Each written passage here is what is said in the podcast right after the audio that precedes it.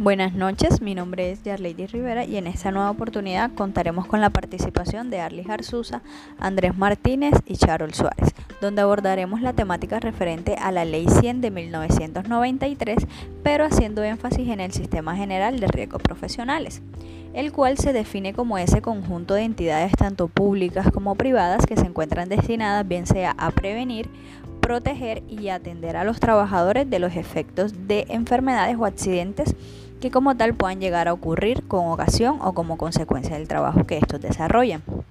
Pero antes de iniciar de lleno con lo estipulado en la presente ley, resulta pertinente hablar sobre qué es un riesgo y podemos definirlo como aquella probabilidad de que una amenaza se convierta en un desastre. Pero tanto la vulnerabilidad o las amenazas, al estar por separado, no van a representar peligro como tal para el sujeto, pero al juntarse estas se convierten en un riesgo con la probabilidad de que pueda ocurrir un desastre. Ahora bien, dentro de este encontramos diferentes tipos de riesgo, los cuales pueden ser físicos, químicos, biológicos y ergonómicos. Como tal, en el primer capítulo del libro tercero de la Ley 100 nos habla sobre invalidez por accidente de trabajo y enfermedad profesional en la cual en el artículo 249 queda plasmado que las pensiones de invalidez originadas por accidente de trabajo o enfermedad profesional continúan rigiéndose por las disposiciones vigentes, salvo lo dispuesto en relación con el sistema de calificación del estado de invalidez y las pensiones de invalidez integradas, de la cual se especifica en los artículos siguientes. En este mismo orden de ideas le damos paso a la intervención de Andrés Martínez.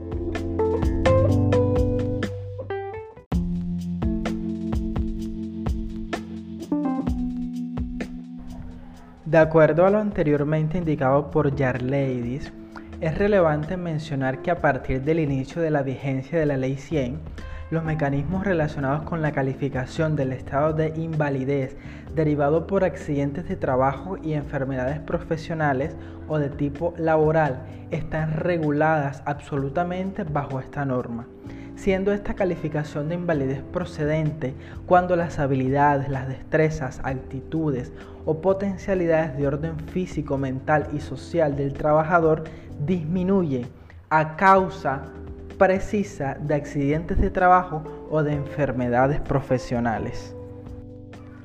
Esta ley también establece disposiciones que están relacionadas con las pensiones de invalidez integradas estas pensiones están referidas en un régimen de ahorro individual solidario o voluntario para amparar la invalidez, sea por riesgo común, por accidentes de trabajo o por enfermedades profesionales o laborales.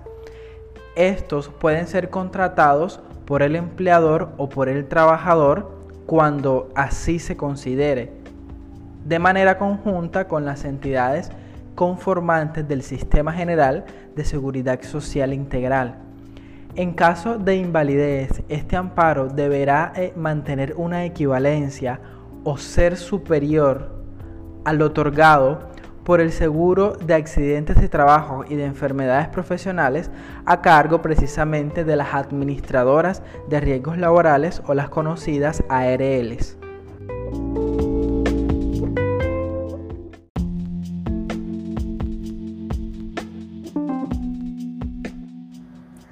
Artículo 252.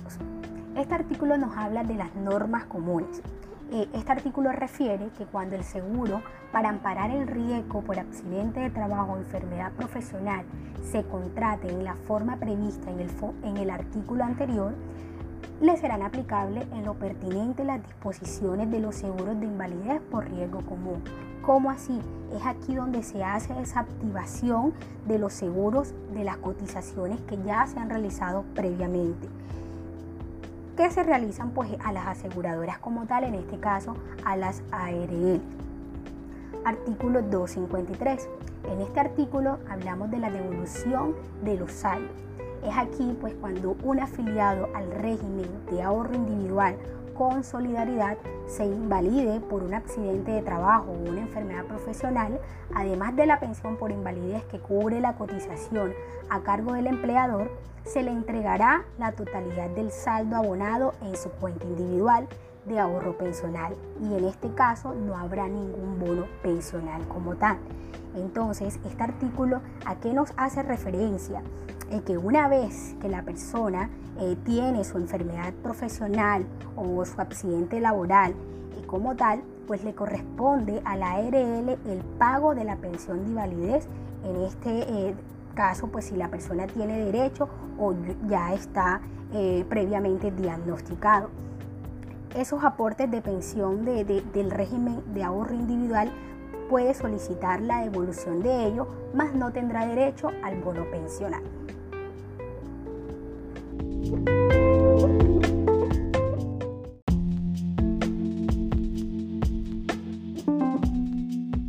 Muchísimas gracias Sharon por tu intervención. Ahora llegó mi turno con el artículo 254, que trata sobre las prestaciones médico-asistenciales. Los servicios de salud derivados de accidentes de trabajo o enfermedad profesional serán prestados por las entidades promotoras de salud de que trata la presente ley, quienes repetirán contra las entidades encargadas de administrar los recursos del seguro de accidente de trabajo y enfermedad profesional a que esté afiliado el respectivo trabajador. Ahora, ¿cuáles son esas prestaciones asistenciales? Las prestaciones asistenciales son los servicios de salud a que tiene derecho un trabajador en el momento de sufrir un accidente o detectar una enfermedad laboral. Las prestaciones asistenciales a que tiene derecho son la asistencia médica, quirúrgica, terapéutica y farmacéutica, servicios de hospitalización, servicios odontológicos, suministro de medicamentos, servicios auxiliares de diagnóstico y tratamiento, rehabilitación física y profesional, gastos de traslado en condiciones normales que sean necesarios para la prestación de estos servicios. Ahora, ¿cuáles son las entidades que, brindan esta prestación asistencial? Los servicios de salud que requiera el afiliado derivados del accidente de trabajo o enfermedad laboral serán prestados a través de la entidad promotora de salud EPS a la cual se encuentra afiliado en el Sistema General de Seguridad Social en Salud, salvo los tratamientos de rehabilitación profesional y los servicios de medicina ocupacional que podrán ser prestados por las entidades administradoras de riesgo laboral. La evolución del sistema general de riesgo laboral conlleva una serie de beneficios sociales y económicos de gran importancia para el país.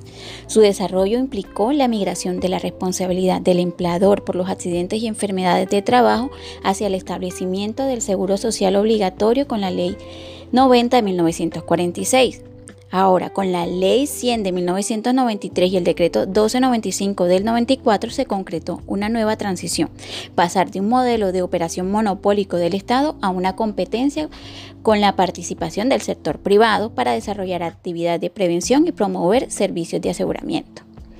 Los impactos del Sistema General de Riesgo Laboral implementados a través de la Ley 100 del 93 fueron clasificados en tres grandes grupos, aumentos en cobertura, disminución de siniestralidad y consolidación de información.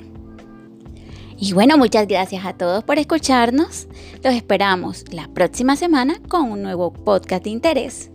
Te invito a que te suscribas y puedas seguirnos en nuestras redes sociales. Así podemos conocer cuál es el tema que tú quieres que toquemos la próxima semana. Muchísimas gracias y ya sabes, sigues con todos los protocolos de seguridad. Cuídate. Muy buenas noches.